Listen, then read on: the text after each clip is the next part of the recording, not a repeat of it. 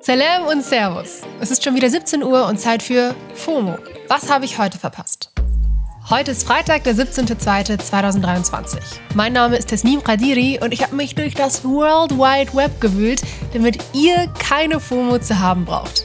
Heute geht es um Emoji News, das GNTM Statement und eine neue Reality Show, die ihr nicht verpassen solltet.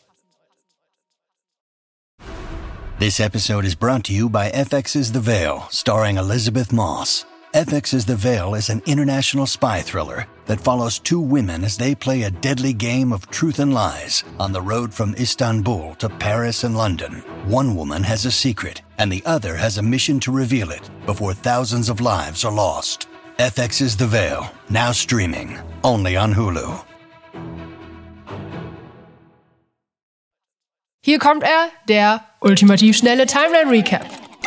Eine Software entlarvt KI-Texte. Das Ganze heißt Detect GPT und wurde von ForscherInnen der Stanford University entwickelt. Die Software kann erkennen, ob ein Text von einer KI oder von einem Menschen geschrieben wurde. Ist halt hilfreich für LehrerInnen oder DozentInnen. Bisher ist Detect GPT aber noch nicht offiziell veröffentlicht worden.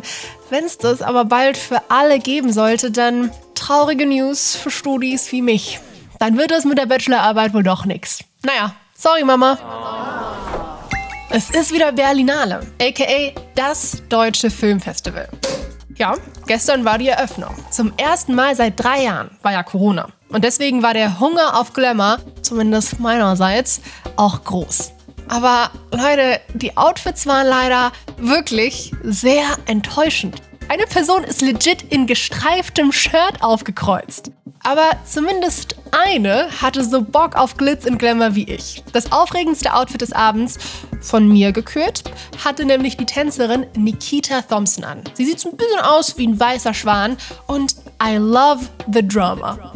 Auf dem roten Teppich waren aber nicht nur Promis unterwegs, sondern auch AktivistInnen der letzten Generation, die sich dort festgeklebt haben. Und dazugeschaltet war der ukrainische Präsident Zelensky. Er hat in seiner Rede gesagt, Culture and cinema can be outside of politics, but not when it is a policy of aggression. Also, auch wenn die Outfits nicht überzeugend waren, gibt's immerhin jede Menge Politik bei der Berlinale. Von der deutschen Promi-Welt geht's weiter mit einem Hollywood-Promi, leider mit traurigen News. Erst letztes Jahr hatte Bruce Willis seine Karriere als Schauspieler beendet. Jetzt hat seine Familie bekannt gegeben, der Grund dafür ist, dass er Demenz hat. Seine Ex-Frau Demi Moore hat bei Instagram geschrieben, Kommunikationsprobleme sind nur ein Symptom der Krankheit, mit der Bruce zu kämpfen hat. Aber sie sind erleichtert, dass es jetzt endlich eine klare Diagnose gibt. Emoji News. Yes, Leute, es gibt bald neue Emojis. Mit der neuen Version von iOS werden zum Beispiel ein Elch und Ingwer dazukommen. Und mein Favorit, weil es irgendwie so süß und auch random ist, eine Qualle kriegen wir auch. Das lang ersehnte pinke Herz kommt bald auch, da gab es wohl sehr viele Anfragen zu. Bis wir die Emojis selbst losschicken dürfen, müssen wir aber wahrscheinlich bis Frühling warten. Das war der ultimativ schnelle Timeline Recap. Nachdem ich mir so viele Sachen anhören musste, vor allem im letzten Jahr, möchte ich jetzt auch einmal Stellung beziehen. Mit diesem Statement hat Heidi Klum gestern die neue Staffel Germany's Next Topmodel eingeleitet und Twitter-User Anredo hat es direkt mal gepostet. Großes Glück, Leute, weil, kleine Side Note, wenn man die Folge online nachgucken möchte, dann fehlt darin das Statement. Und auf dem YouTube-Kanal von GNTM auch Fehlanzeige. Das Statement gab es nur exklusiv live im TV in der Erstausstrahlung. Aber klar, ne, auf Twitter und TikTok findet man noch so ein paar kleine Ausschnitte.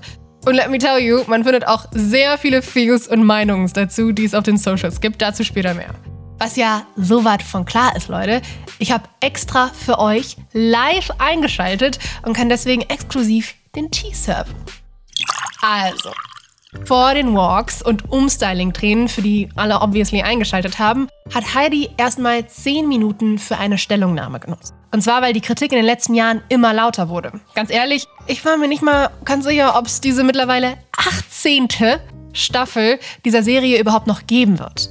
Hier mal die drei wichtigsten Punkte aus Heidis Statement. Punkt 1. Heidi fängt an mit der Aussage, dass sie aus einer anderen Zeit kommt, in der die Schönheitsideale andere waren und Heidi selbst nicht reingepasst hätte. Es werden Interviewausschnitte von früher gezeigt, in denen Heidi damit konfrontiert wird, dass sie zu dick für den Laufsteg sei. Das ist ein bisschen hart, muss ich sagen. Und ihr Punkt ist, ihre Sendung ist ein Produkt seiner Zeit und genauso wie die Zeiten sich geändert haben, haben sich auch Heidi und ihre Sendung geändert. So oder so ähnlich. Punkt 2. Ein Vorwurf ist ja, dass die Sendung komplett gefaked ist und die Produktionsfirma ordentlich manipuliert, damit es noch mehr Drama gibt. Heidi meint, dass nichts extra inszeniert wurde und wird, sondern ihre Sendung als Reality-TV-Format das darstellt, was auch in der Realität passiert. Dabei geht sie vor allem auf den Claim der Ex-Kandidatin Liana Kakwa ein, dass die Füße der Models extra so eingecremt wurden, dass die Kandidatinnen stolpern. Heidi meint aber, dass die DesignerInnen komplett bestimmen dürfen, wie die Girls gestylt werden. Und dazu gehört auch das Body-Make-up und scheinbar auch Creme auf den Füßen. Dabei arbeitet ProSieben auch mit Beweisvideos aus älteren Staffeln. Aber klar, die Frage ist dann natürlich, wie viel ProSieben den DesignerInnen vielleicht nicht doch an Anweisungen gibt und gegeben hat. Punkt 3. Hass online. Liana Kakwa hat sich ja zum Beispiel in YouTube-Statements dazu geäußert, wie viel Hass sie abgekriegt hat und GNTM dafür verantwortlich gemacht. Das weist Heidi Klum klar von sich, nach dem Motto: Hey, wie Leute auf euch reagieren, dafür kann ich nix. Ich krieg auch Hass im Netz. It is what it is. Dann werden Positivbeispiele aus vergangenen Staffeln wie Stefanie Giesinger und Lena Gerke gezeigt, die mit der Reichweite erfolgreich geworden sind und teilweise auch noch als Models arbeiten. Heidi meint, ich biete euch die Plattform und ob ihr Most Hated Girl online oder berühmte Moderatorin werdet, liegt bei euch. Ja, ich lasse es mal so stehen. Es ist auf jeden Fall ganz schön viel auf einmal und die Meinungen auf Twitter, TikTok und Co. sind auch geteilt. Von ich fand's einfach gut und sie hat alles angesprochen, bis zu, also ich fand's lächerlich, wie Heidi sich in die Opferrolle gesteckt hat und fünf Minuten lang alte Clips von ihr gezeigt wurden. Gibt es alles. Guckt ihr euch die neue Staffel GNTM an? Und was haltet ihr von Heidi's Statement? Schreibt's uns an fomo@spotify.com. Und wenn ihr keine Lust auf GNTM habt, dann habe ich jetzt zwei sehr gute Alternativen für euch. Es ist mal wieder Zeit für Bingen am Freitag. Bingen am Freitag. Bleiben wir erstmal im Reality-TV-Universum. Da gibt es nämlich was Neues, und zwar die Serie Perfect Match. In der geht es, Überraschung, darum, ein Perfect Match zu finden. Und die ist ganz passend am Valentinstag bei Netflix rausgekommen. Vier Folgen gibt es schon und es ist, es ist einiges los, Leute. Fangen wir beim Cast an. Denn die TeilnehmerInnen sind keine Unbekannten, also zumindest nicht für eine Reality-TV-Konnoisseurin wie mich. Aber ich glaube, ihr könntet sie auch kennen. Da waren nämlich schon einige in anderen Reality-TV-Shows unterwegs, die viral gegangen sind. Da haben wir zum Beispiel Damien und Bartiz aus Love is Blind oder Francesca aus Too Hot to Handle und noch ganz viele andere bekannte Gesichter aus The Circle zum Beispiel. Also aus quasi jeder großen Show ist irgendjemand dabei. Insgesamt machen 23 Single-Reality-TV-Sternchen mit. Alle wohnen natürlich in einer Villa zusammen und jeden Abend müssen sie sich zu Pärchen zusammentun. Sie sind dann also gematcht, verbringen die Nacht zusammen und machen dann tagsüber auch so Aufgaben, um zu testen, wie gut sie zusammenpassen. Natürlich kommen dann auch immer mal wieder neue Singles rein und die Pärchen können sich jeden Abend neu entscheiden, mit wem sie matchen wollen. Wer am Ende des Abends dann niemanden gefunden hat, fliegt raus. Das Ganze kriegt noch ein bisschen mehr Spice, weil sich die meisten ja schon kennen und auch Geschichte miteinander haben, also zum Beispiel in Real Life gedatet haben oder sich aus der Reality-TV-Bubble kennen und eben mögen oder, und das ist interessanter, nicht mögen.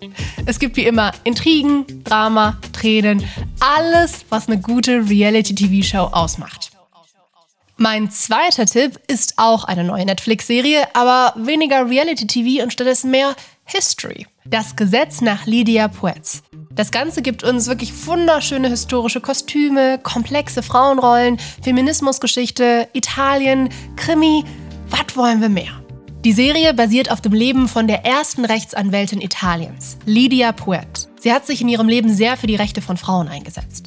In der Netflix-Adaption tauchen wir ein ins Italien Ende des 19. Jahrhunderts. Ein Gericht hat gerade Lydia als Anwältin ausgeschlossen, weil sie eine Frau ist. Man kennt's. Sie lässt sich aber natürlich nicht unterkriegen und parallel löst sie auch noch irgendwie Kriminalfälle. Ich bin bei Folge 3 und lieb's.